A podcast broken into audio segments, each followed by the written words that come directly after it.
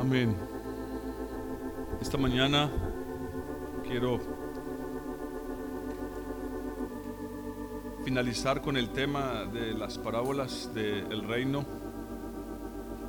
Vayamos a Mateo capítulo 13. Durante todo este proceso hemos mencionado muchas veces lo que esta última parábola significa. Pero tengo en mi corazón el sentir, y espero no equivocarme,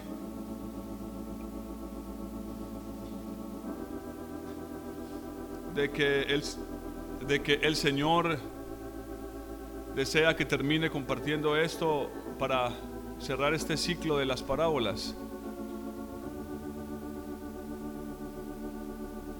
Dice el versículo 44 de Mateo 13.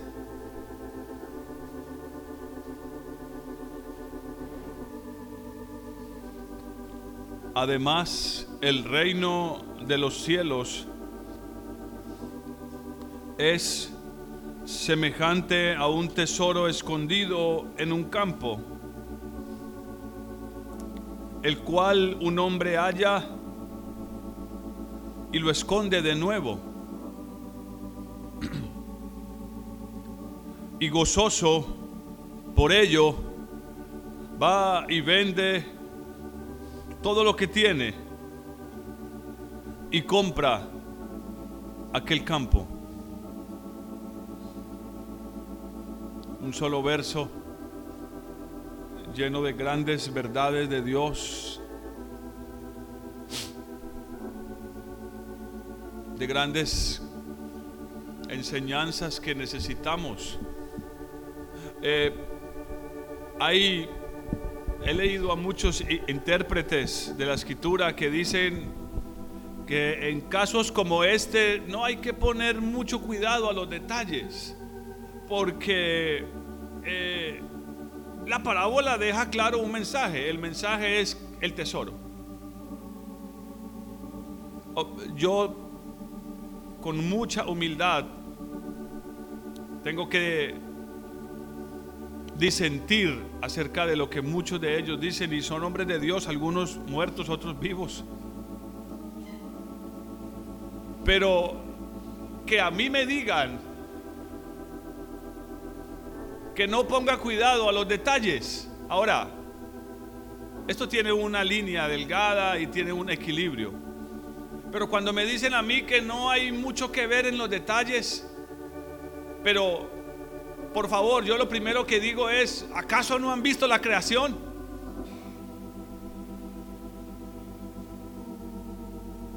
Hermano, ¿se ha puesto a pensar, por ejemplo, en su ojo? Usted tiene que pensar para parpadear. Ay, se me olvidó parpadear. ¿Ha pensado en la naturaleza, en la estructura que tiene el ojo? Es una cosa increíble. Hermanos, está llena de detalles. Y cada uno de ellos tan importante, tan valioso. Ahora, Dios no hace nada sin propósito. Yo no puedo pensar que le haya dejado una palabra en la escritura sin ningún propósito. Tan es así que al final de este libro dice que cualquiera, que cualquiera que cambie o modifique, que dice, no una palabra, sino una letra, una letra. ¿Qué pasará con él? ¿Qué le sucederá? ¿No saben? No, no importa, Dios lo perdonará. ¿Qué dice? Será culpable de juicio. Oh, ese es un detalle que no hay que pasar por alto. Por eso es que no podemos tomar la palabra de Dios a la ligera. Amén. Cuando se siente a leerla, sepa que está leyendo la palabra de Dios, no cualquier libro.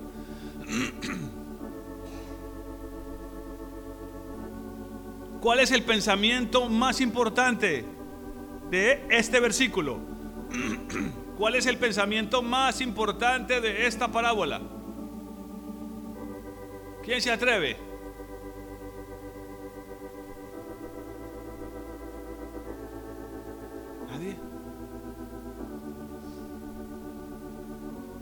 ¿Alguno? ¿Algún valiente? ¿Qué, hermana Viviana? El tesoro que escondió el tesoro es el pensamiento más importante. Para la hermana Viviana es el pensamiento más importante. Para ustedes, ¿cuál es el pensamiento más importante de ese verso?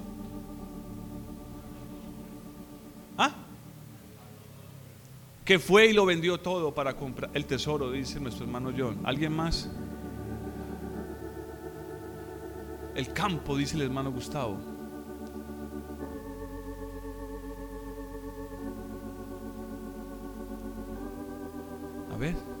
No hay mala nota para el que responda. Hasta ahora todos llevan 10. Pero yo voy a decirles algo. Porque ya hemos visto esto desde varios ángulos.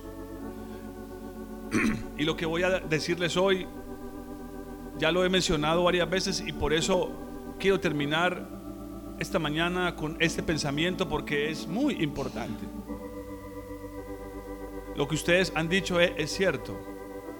El tesoro es el pensamiento tal vez más importante de este, de este versículo, o el campo, o el hecho de haberlo vendido todo para comprar el campo. Pero yo quiero que usted subraye una palabra que determina, hace una división, eh, crea un antes y un después. Porque otras parábolas lo dejan claro y muchos otros pasajes de la escritura afirman y confirman lo que les voy a decir esta mañana. Y con el respeto de lo que ustedes han dicho y de lo que no dijeron, pero ya lo están pensando en sus cabezas. No, definitivamente el tesoro ahí es la parte más importante, ¿cierto, hermano Dyson? El hermano Dyson dice, amén. Pero yo voy a decirles que no es la más importante, no es el pensamiento más importante de esta parábola el pensamiento más importante de, esta parábola está en esta frase, y gozoso por ello. Y si quiere rayarlo, ráyelo. Y ya le voy a decir por qué. Y gozoso por ello.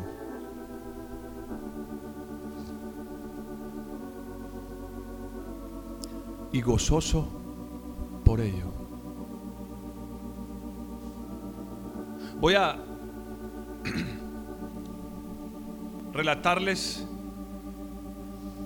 una historia que está en la escritura, así rápidamente. Voy a parafrasearla. Cuando David toma el trono,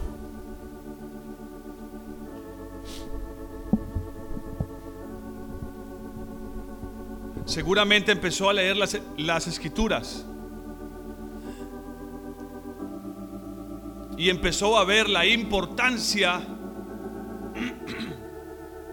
la gran importancia que tenía el arca de Dios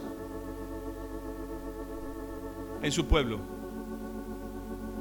Y de repente él supo que tenía que traerla a la ciudad santa, Jerusalén. Y no solo a la ciudad santa, él bueno, ya lo saben, la metió eh, en su casa. Esa arca representa la presencia de Dios. Pero aquí tal vez la mayoría saben que la primera vez que intentó llevarla algo sucedió. Un hombre murió.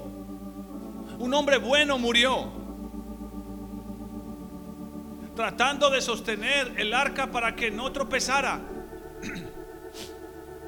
Y eso puso a David muy triste. Y ya vamos a ver algunos salmos para que vean el pensamiento de él.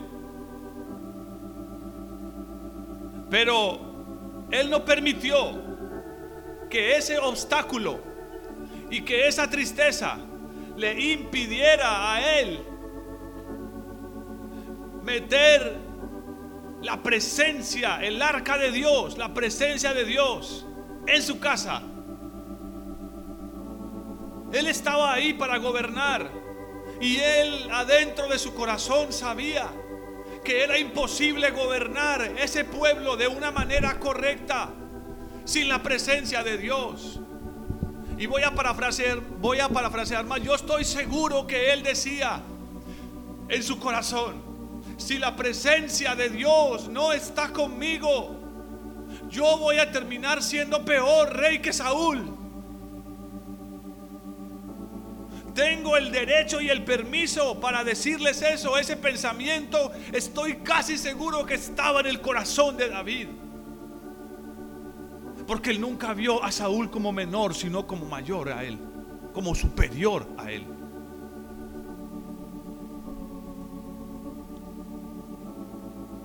Y él intenta de nuevo traer la, el arca de Dios a la ciudad. Pero esta vez consultó la palabra de Dios y no lo hizo a su manera. Lo hizo conforme al requerimiento de Dios. Hermanos, y cuando el arca de Dios estaba entrando en la ciudad, el gozo de este hombre era tan increíble que empezó a saltar, a saltar de gozo y a danzar. Tanto que muchas personas, entre ellas su esposa, lo menospreciaron cuando él iba saltando de alegría, de gozo.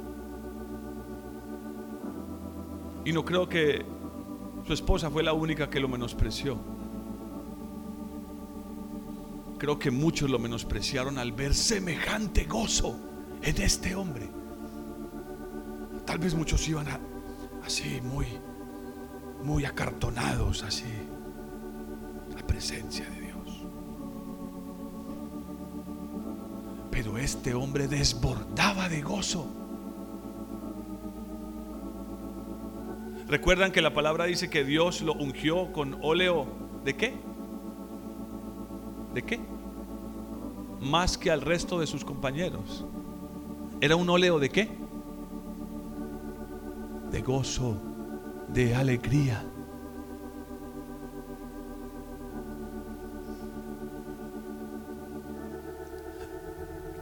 Mire, yo creo que la parte central de este de esta parábola es esa, el gozo. Y escuchen lo que voy a decirles esta mañana, escúchenlo bien. Si alguno aquí llega a perder su gozo o no está llenando su corazón y su alma de gozo continuamente en la presencia de Dios. Perdóneme lo que le voy a decir, pero es posible que usted fracase. Y si lo hago yo, es posible que yo también fracase. Sin ese gozo será imposible llegar a la meta. Y no lo estoy diciendo yo. No es un parecer mío. Es lo que veo que la escritura, que la palabra de Dios dice. Esa tristeza continua porque las cosas no me salen bien, ese derrotismo, esa actitud de queja, de pesadumbres. Oh. Eso puede destruirnos por completo. Hermanos, ¿están escuchándome? Puede destruirnos por completo esa actitud va a robarnos el tesoro. Va a robarnos nuestro tesoro. Voy a relatarles otra historia de la escritura. No voy a ir, no voy a ir ahí por el tiempo. Hoy voy a ser más corto porque tenemos la premiación del concurso bíblico, tenemos la Santa Cena y no quiero que se extienda más allá. porque sé que algunos tienen que irse a sus labores o, en fin. El Señor iba de camino a un lugar, de una ciudad a otra, y se le apareció un joven. Maestro, ¿qué tengo que hacer para obtener la vida eterna? ¿Los mandamientos conoces? Sí, Señor. Los he guardado todos desde mi juventud. Ah, está bien, hijo. Solo te falta una cosa. ¿Ve y qué? Ahora, por favor, deténganse.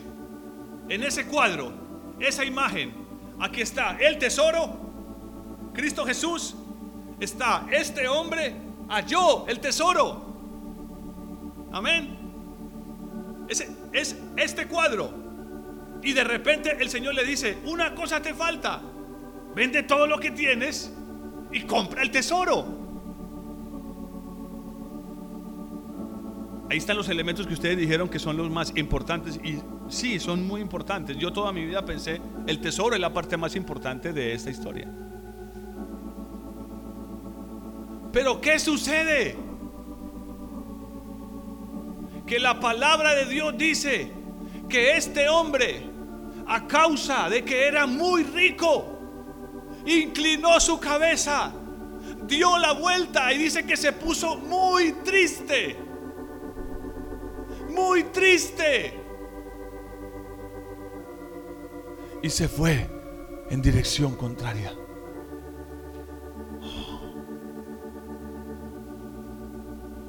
¿Qué pasó, hermanos? ¿Qué fue lo que sucedió con ese hombre? Si ahí estaba el tesoro y él lo encontró. ¿Cómo es que perdió el tesoro?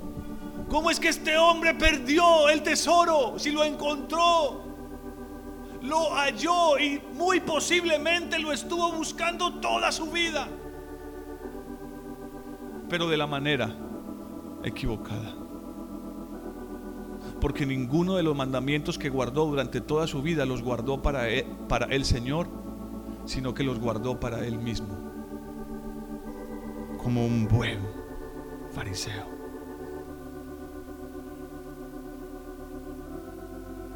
¿Hay algún fariseo aquí esta mañana? Yo a veces me siento tan fariseo. Que le digo, Señor, hermanos, si es que nos quejamos por cualquier cosita. Nos quejamos si hace calor, nos quejamos si hace frío. Nos quejamos si tengo hambre y nos quejamos si quedé muy lleno. Nos quejamos si hay poquito trabajo y nos quejamos si hay demasiado trabajo.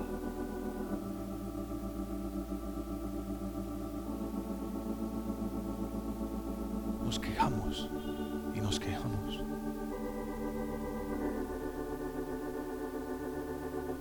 Y nada bueno hay delante de nuestros ojos, como dice la otra escritura. Os cantamos canciones tristes y no llorasteis. Y les tocamos flauta y tampoco bailaron.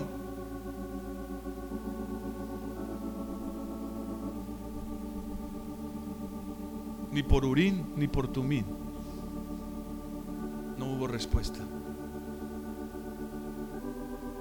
Hermanos, ¿están viendo cuál es el pensamiento más importante de esta parábola? Por lo menos hoy para nosotros. El gozo.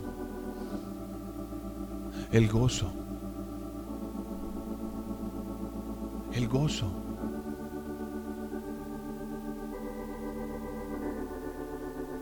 Yo tengo un sueño, hermanos. Yo sueño el día que cada uno de los que asisten a esta congregación y se consideran miembros de ella, lleguen aquí a cada reunión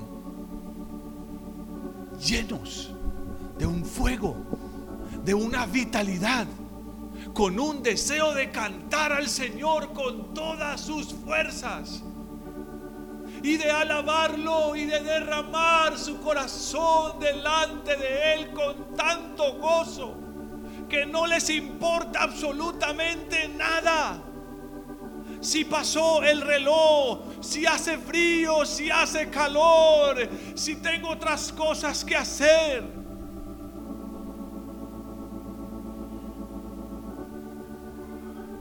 El día que adorando al Señor seamos como un solo hombre, no como muchas personas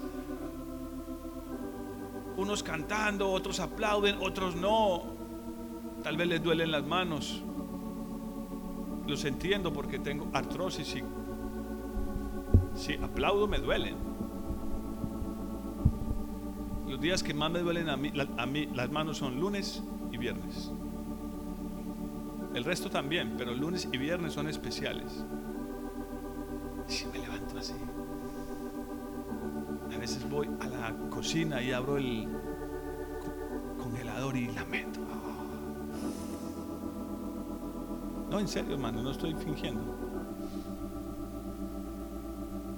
Pero es que la escritura dice que cuando te paras delante de tu Dios, ten cuidado de, de que llevas vino. ¿Saben de qué significa el vino? Él holocausto, la ofrenda que le presentaba un israelita al Señor, necesitaba vino. Si no había vino, esa ofrenda estaba incompleta. Pero a veces nuestra copa de vino está vacía. Hay una pesadez, un cansancio, una fatiga, un dolor, Oh, mis manos, ni siquiera tengo fuerza para levantar las manos. De pronto le hago así, pero...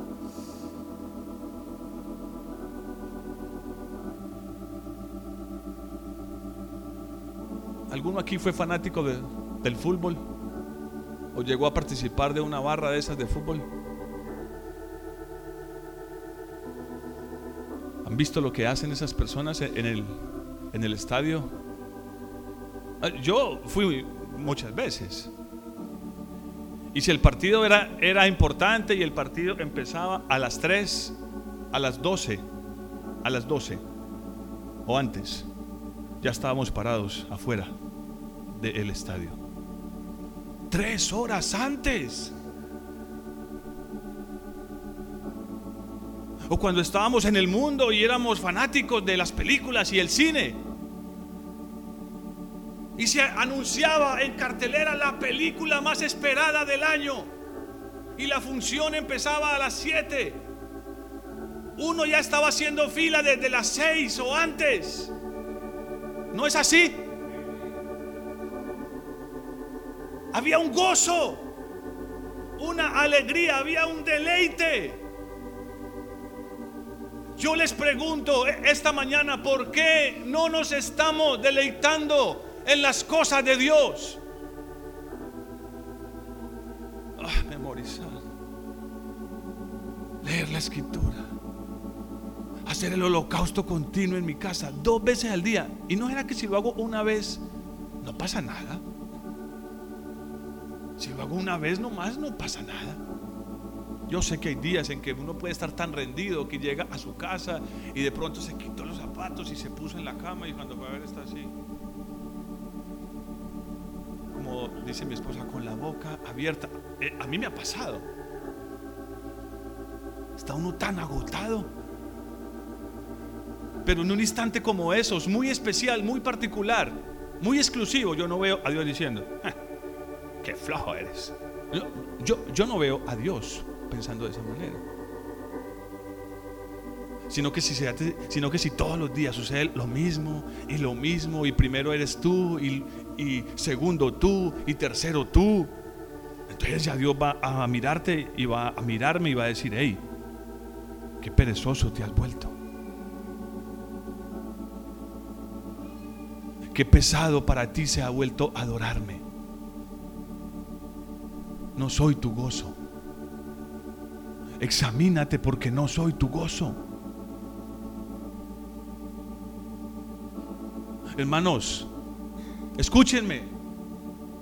Una falta de gozo nos hará perder el tesoro.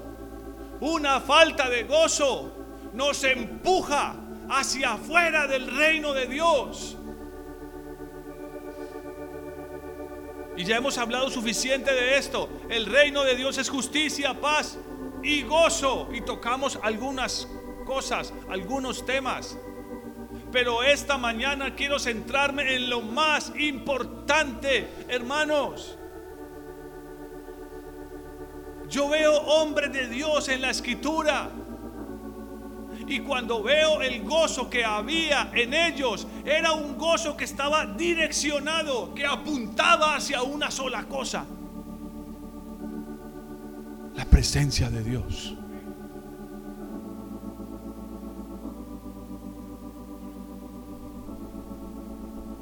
¿Cuántos han experimentado lo, lo desagradable que es comer cuando se tiene gripa? No siente uno ni lo salado ni lo dulce. Es como si uno estuviera comiendo papel. Porque las narices están tapadas. El trabajo no lo hacen solamente las papilas gustativas que están en, en la lengua y en, el, y, en el, y en el paladar. Hacen contacto a través de nuestro paladar y a través de nuestro olfato y se convierte en una explosión de sabores en tu boca y en tu cerebro. Pero así es en lo espiritual. Respirando con tanta dificultad, perdiendo el aire. Muy poco del Espíritu de Dios en nuestra vida. Muy poco de aliento de vida en nosotros y se nos hace tan imposible degustar las cosas de Dios, saborearlas, sentirlas y llegar a un punto en donde aunque usted no lo diga, pero usted está ahí parado diciendo en su corazón, ojalá la alabanza durara todavía mucho más, porque no quiero salir de tu presencia, Señor. Y no estar pensando lo contrario, uy, ese hermano Dyson cantó como nueve cantos rápidos. Qué pesado es. ¿Será que no se da cuenta que hay niños? Siempre tenemos una excusa loable. Siempre tenemos algo con que defendernos. No, pero disculpen. Bueno, no siempre, pero a veces es a los niños a quien más entusiasmados veo alabando al Señor. No siempre. Siempre porque también son carne. Y si están más grandecitos, es posible que solo los veas bostezando. Una y otra vez, sin control. Como un agujero negro. Hermanos, ¿cuál es nuestro gozo? ¿Cuál es nuestro gozo? ¿Qué te produce deleite? Te produce deleite? Comer, dormir, jugar, trabajar. ¿Qué es lo que te produce deleite? ¿Cuál es tu mayor gozo?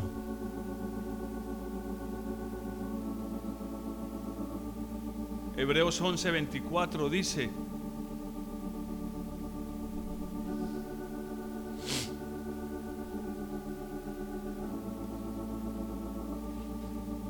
la fe Moisés, hecho ya grande, rehusó llamarse hijo de la hija de Faraón. Versículo 25, escogiendo antes ser maltratado con el pueblo de Dios que gozar de los deleites temporales del pecado. Hermanos, sí, hay un gozo en las cosas de este mundo. Hay un gozo en las cosas de este mundo, hay un deleite, pero como dice la escritura, es temporal. Y como si fuera poco, no solamente es temporal, nos hace daño, destruye nuestras vidas.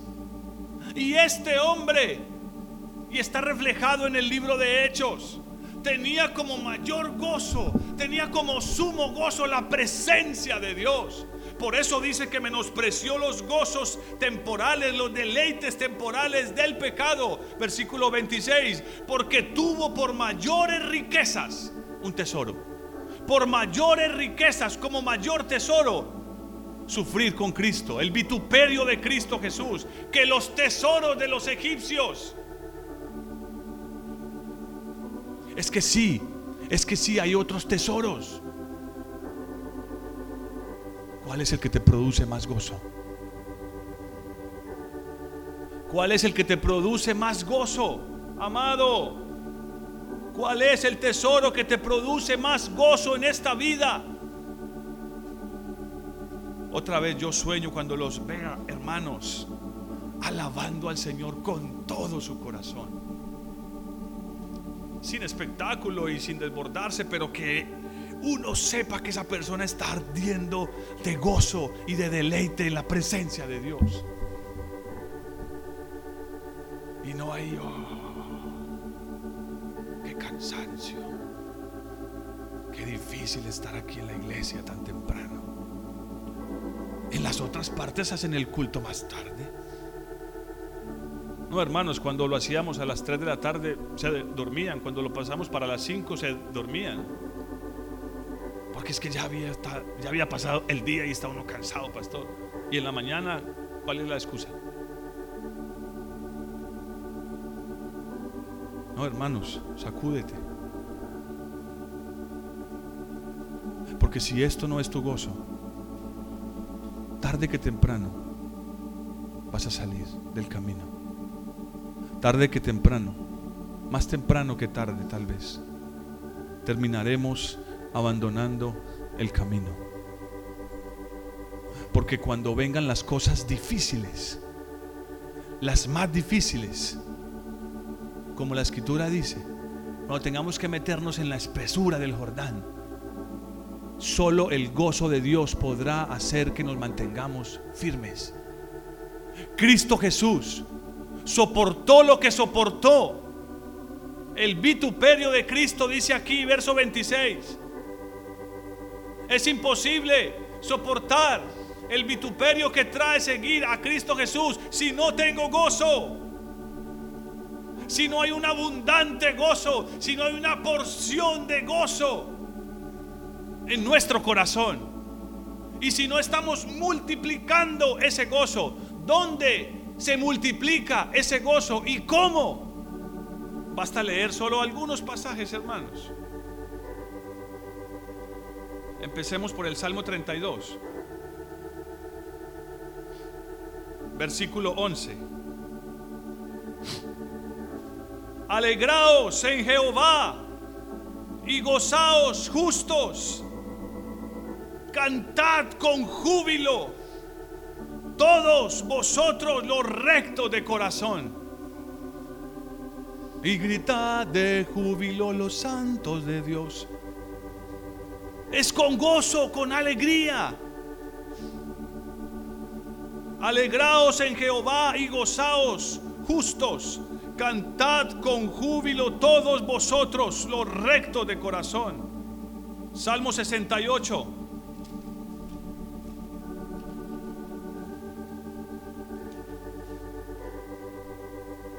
Versículo 3.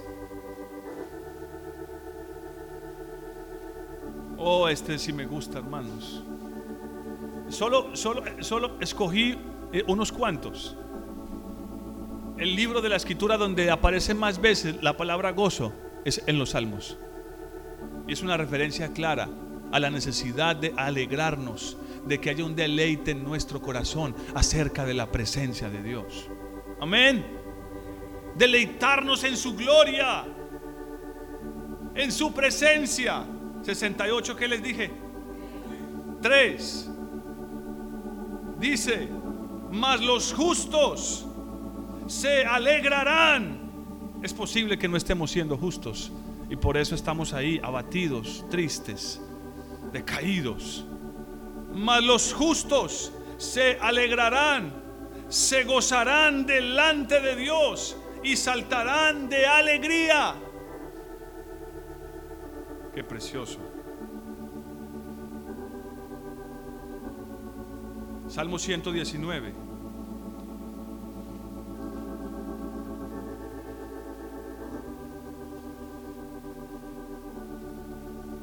Versículo 14.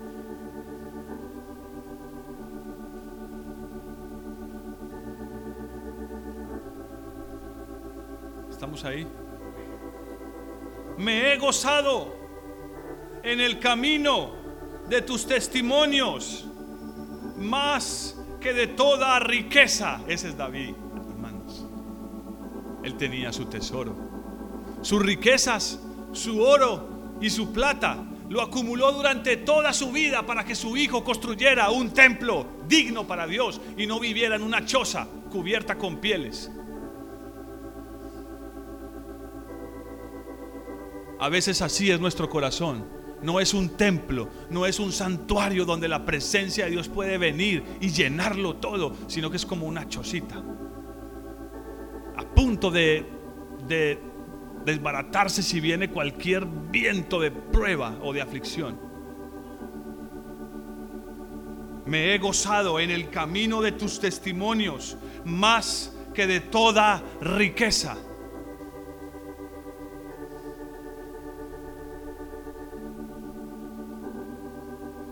Si las riquezas todavía son nuestro gozo más, más grande, todavía tiene tiempo de que se vaya y se dedique a trabajar y a conseguir dinero fuertemente. Porque queda muy poquito tiempo para que todo esto termine. Yo he oído que algunos dicen, oh, pero pueden pasar años. Todavía pueden faltar años, pastor, porque mire la situación política de Israel y saben escatología y, desglosan los tiempos. Y yo digo, sí, es posible que todavía puedan pasar eh, algunos años, pero ¿no han notado lo rápido que se va el tiempo? Hermanos, yo acabo de cumplir 20 años de casado y yo digo, pero ¿en qué momento? 20 años es mucho tiempo. Esta iglesia acaba de cumplir siete años. Y yo digo, ¿en qué momento? Siete años. Si alguno cree que, oh, todavía falta mucho, tengo tiempo porque esto puede demorar todavía mucho más. El hermano Marvin lo dijo.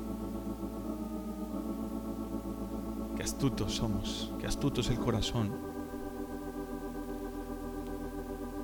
Uno más. Salmo 119, versículo 111.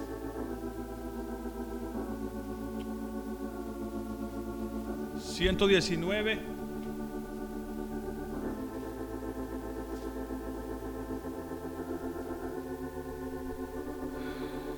...111... ...dice... ...por herencia... ...he tomado... ...tus testimonios... ...para siempre... ...porque son qué... ...oh hermanos... ...qué versículo tan hermoso... La herencia que he escogido para mí es tu palabra, tus mandamientos. ¿Por qué?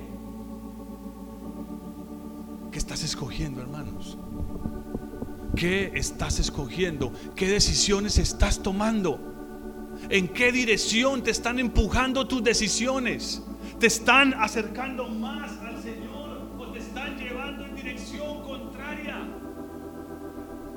te están enriqueciendo más del gozo de la presencia de Dios o cada vez te ves más abatido, más triste, más preocupado, te rascas la cabeza, no puedes dormir. En todo este contexto David decía, en paz me acostaré y asimismo me levantaré. ¿Y saben por qué? Porque la presencia de Dios era su gozo.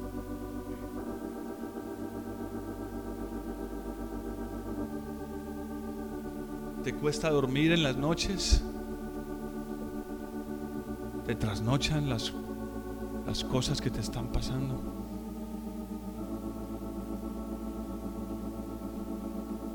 Ojalá lo que nos trasnochara fuera la presencia de Dios. Un anhelo como dice David en el Salmo 40, 41, 42, 41, 42, 43, mi carne te anhela. Cuando él, él, una y otra vez decía, ¿cuándo vendré y me presentaré delante de mi Dios? Y en otra parte decía, oh, cuán bueno es habitar los hermanos juntos en armonía. A otros les parece más deleitoso estar en otra parte. No, el domingo no puedo ir al culto porque me voy de paseo. Como si el culto durara todo el día. Yo sé que hay situaciones en las cuales uno puede faltar porque definitivamente se cruzaron los horarios. Eso es posible, no estoy juzgando aquí a nadie. Pero hermanos, cuando se trata de escoger, Dios nos está mirando. Ya si no pudimos escoger, ya es otra cosa. Yo durante muchos años trabajé en empresas donde me pedían, debes trabajar el domingo. Oh, con tanta tristeza yo tenía que faltar a la iglesia. Está bien. Pero ¿qué sucede cuando llegas a tu casa? Puedes hacer un culto en tu casa y entregarte a tu Señor y deleitarte en su presencia.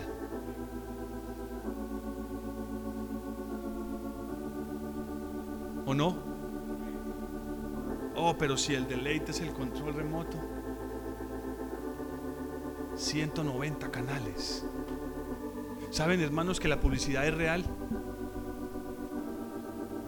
La publicidad, yo, yo decía, verdaderamente detrás de todo esto hay un mundo espiritual. Y perdónenme lo que voy a decir, no me gusta, pero quiero que lo entiendan. DirecTV te cambia la vida. Sí, hermanos te cambia la vida. Es real. El día que yo escuché ese eslogan, te cambia la vida, yo dije, sí, te la puede cambiar.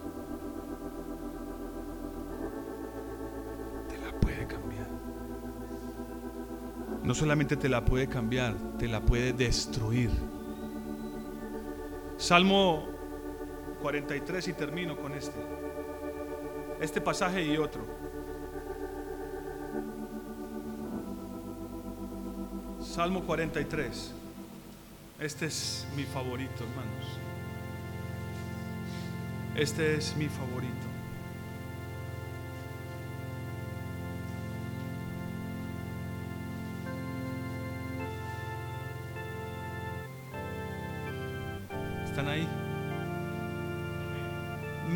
Acercaré al altar de Dios. ¿En qué piensa usted cuando se acerca a un altar? Sacrificio, fuego, juicio, prueba. Altar habla de, de muchas cosas. Pero aquí este hombre dice, me acercaré al altar de Dios, al Dios de mi alegría y de mi gozo. Y te alabaré con el arpa, Dios, Dios mío. Y más abajo dice, ¿por qué te abates, oh alma mía? ¿Por qué te abates? ¿Por qué te vas a quejar? Alégrate en el Dios de tu alegría. ¿Saben que en este mundo hay muchos dioses? saben eso o no? Dinero, el placer, el orgullo, los deleites de este mundo. ¿Cuál es el Dios de tu alegría? ¿Cuál es el Dios de tu alegría? ¿Cuál es ese Dios que te produce gozo? Lo material, la carne, el placer, comer, la glotonería, como dice la escritura, dormir, la pereza. cuando se va, cuando todo esto que nos es lícito, pero se lleva a un extremo, se convierten en un Dios. ¿Cuál es el Dios de tu gozo? Y miren hermanos, como si fuera poco, si usted ha leído Deuteronomio, usted se dará cuenta que en Deuteronomio 28 hay una serie de maldiciones increíbles. Hay un montón de bendiciones, pero también hay un montón de maldiciones. ¿Alguno aquí sabe cuál es la razón por la cual Dios enviaría a su pueblo todas esas maldiciones? ¿Alguien sabe? ¿Cuál es la razón por la cual Dios estaría dispuesto a enviar ese innumerable contenido de maldiciones a su pueblo? Si usted lee el versículo número 15, va a decir dos cosas. Porque no escucharon su voz y no le obedecieron. Pero al final de ese pasaje, cuando termina de enumerar todas las maldiciones, vuelve y da una razón por la cual Dios estaría dispuesto a enviar sobre su pueblo maldiciones. ¿Saben cuál es? Escúchenla.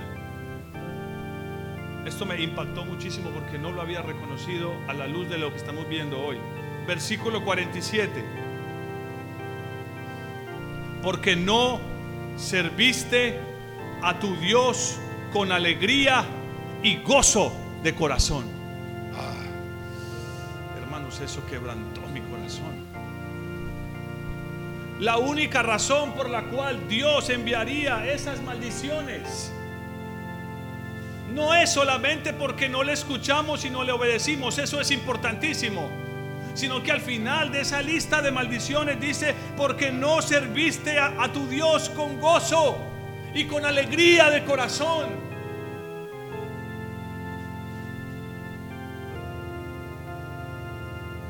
Y servir al Señor no solamente habla de poner las sillas, hacer el aseo, pararse aquí, lo que hace allá el hermano, la hermana que toca la pandereta, etcétera, la hermana que se para en la tienda tan fielmente cada domingo. No está hablando solamente de cosas de servir aquí. Servir al Señor habla de pararnos delante de Él. La palabra servir en el Antiguo Testamento es sinónimo de adoración. Porque un verdadero siervo es uno que está adorando al Señor en su corazón continuamente, en espíritu y en verdad. Esos son los verdaderos siervos. Los que adoran al Señor una y otra vez continuamente.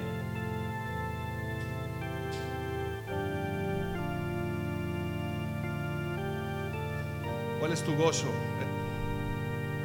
hermano? ¿Cuál es el Dios de tu gozo? ¿El dinero? ¿Falta el dinero y te pones triste? ¿Te falta la salud y te pones triste?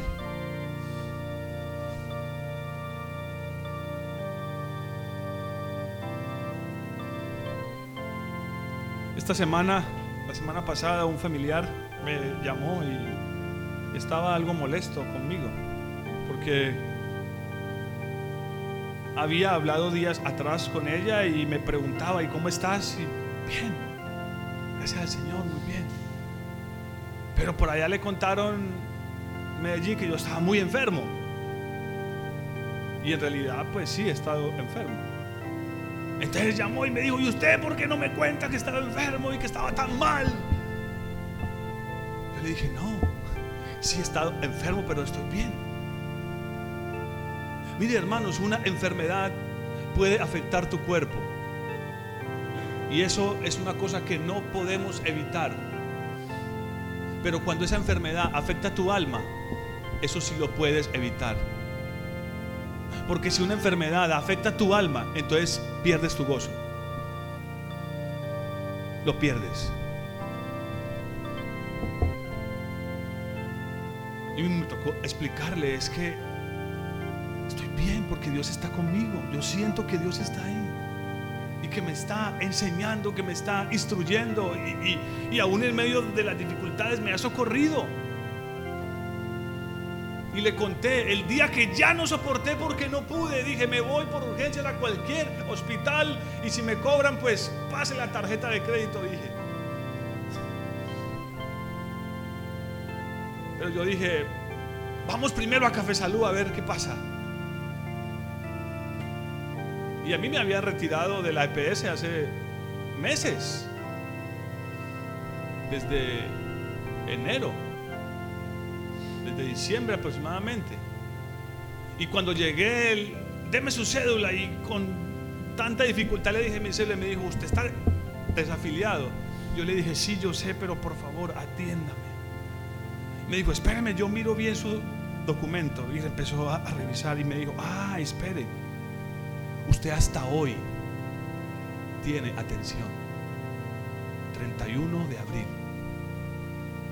A partir de mañana ya no tiene atención, pero hasta hoy tiene atención. Y yo en medio de ese dolor tan espantoso, yo dije, Señor, tu mano está sobre mí. Aquí el día que estuvo mi cuñado, salí con su esposa casi a la medianoche para urgencias volando en el carro. Y la visitica por urgencias le costó 350 mil pesos. Porque él no tenía, no tenía EPS. Entonces yo ya sabía lo que iba a pasar.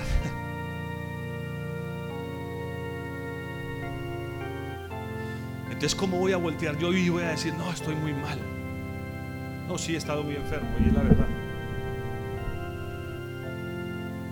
Pero mientras yo he sabido por la experiencia que Dios me ha permitido en estos años y su espíritu me ha enseñado, yo no quiero dejar que la enfermedad toque mi alma. Si toca mis músculos y mis huesos, que los toque. Este cuerpo tiene que desgastarse, sea por enfermedad o por vejez o por lo que sea, pero se va a desgastar. Pero que mi alma no se envejezca, que mi alma no se seque, sino que yo pueda decir, alma mía, alaba a Jehová. Alégrate en su presencia. Pongámonos de pie.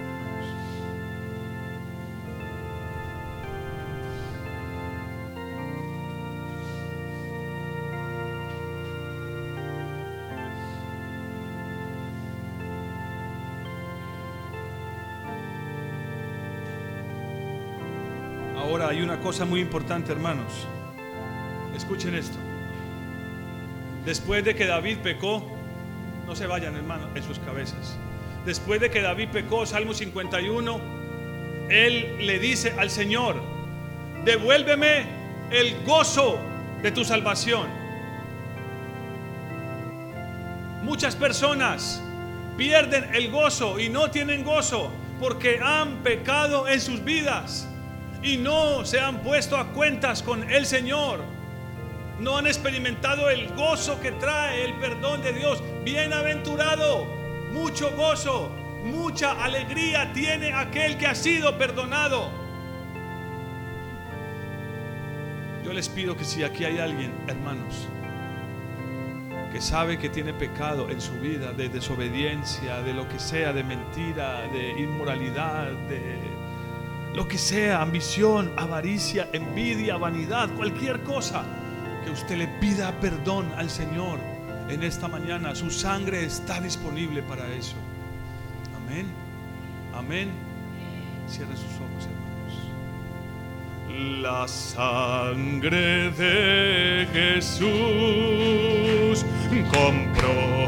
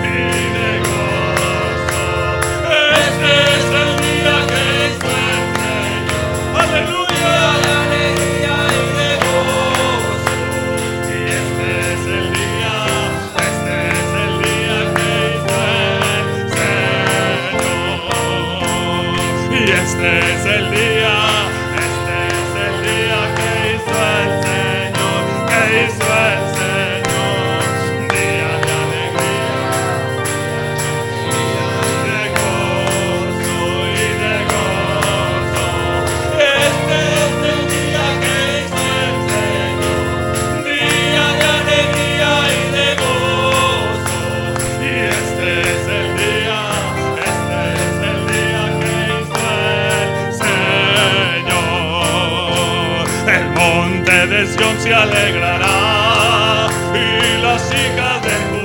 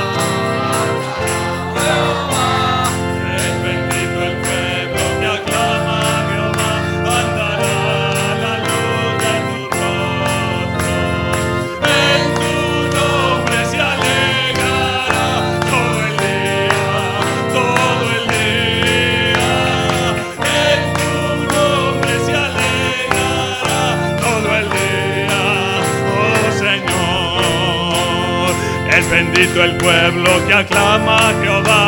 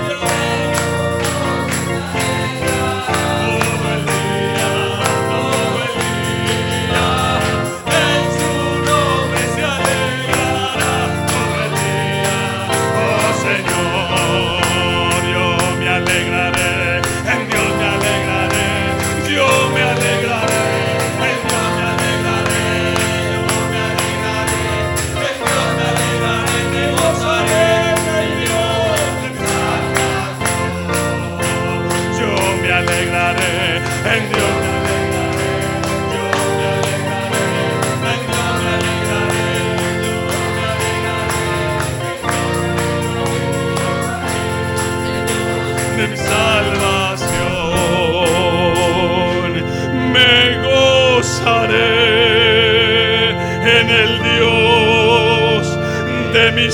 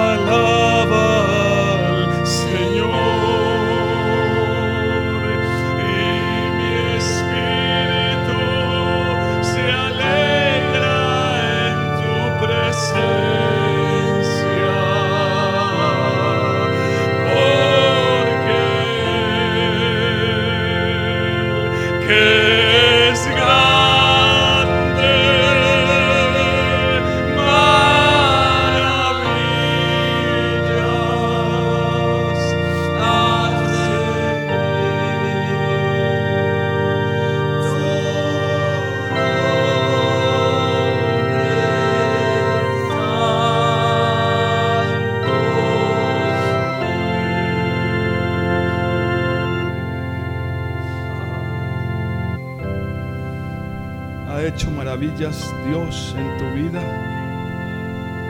dale gracias. Si Dios ha hecho maravillas en tu vida, dale gracias.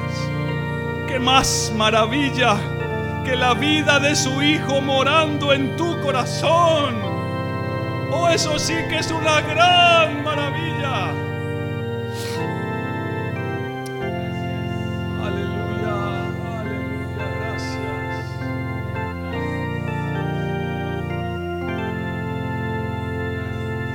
ese mismo gozo vamos a participar de la Santa Cena esta mañana. Vamos a cantar ese canto de nuevo, parece que algunos no lo saben. Con ese mismo gozo vamos a participar esta mañana de la Santa Cena. Repártanla. Gracias. Gracias, hermano Gustavo. Gracias. Vamos a cantarlo nuevamente. Mi alma alaba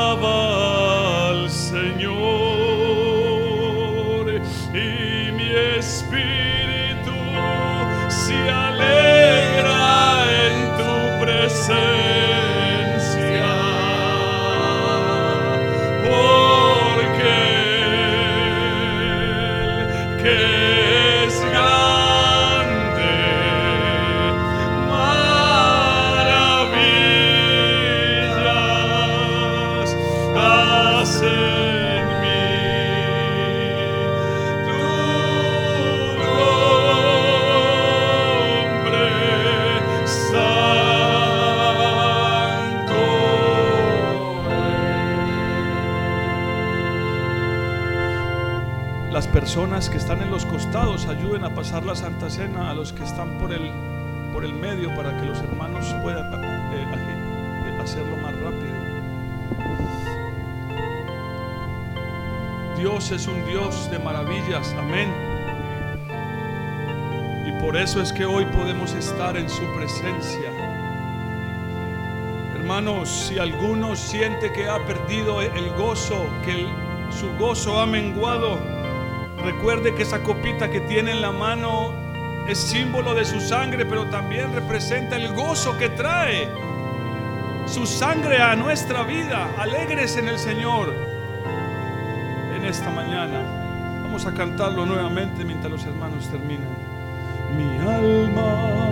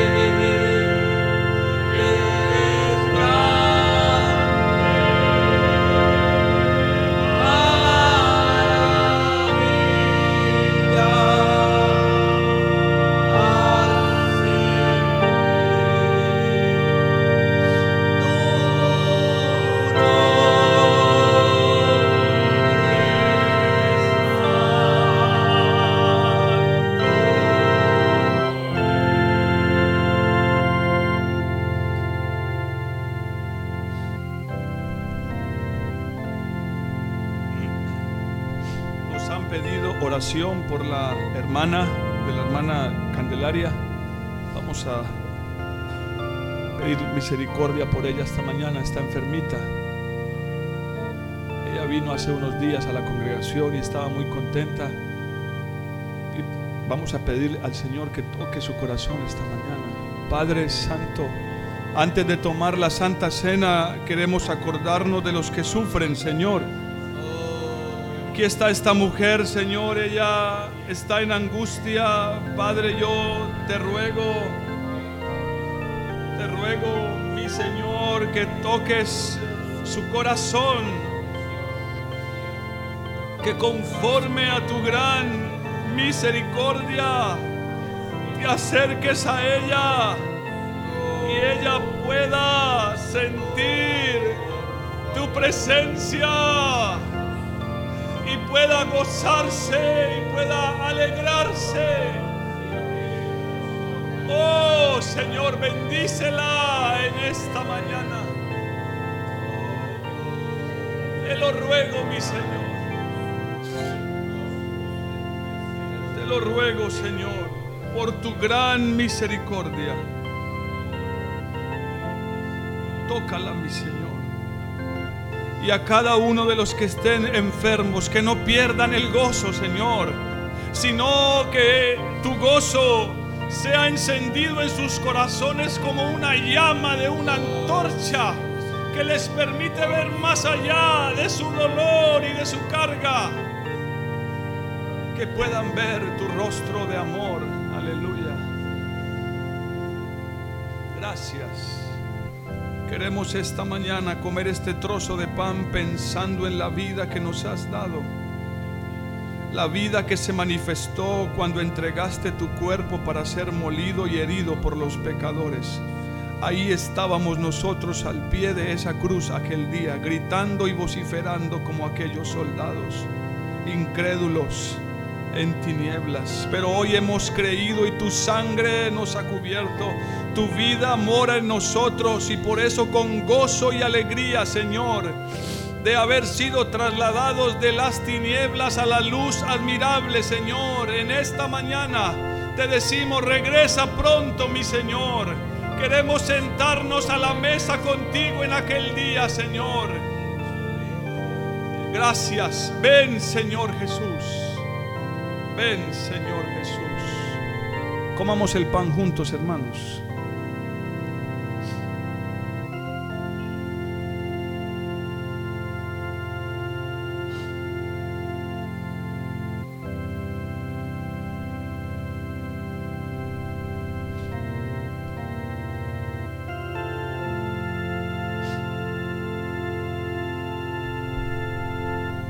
Señor,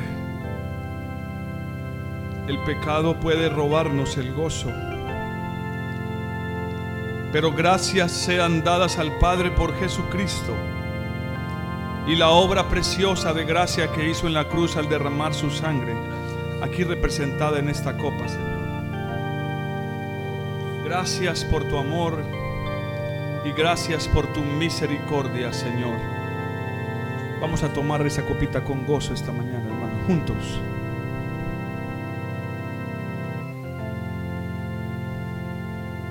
Mi alma alaba.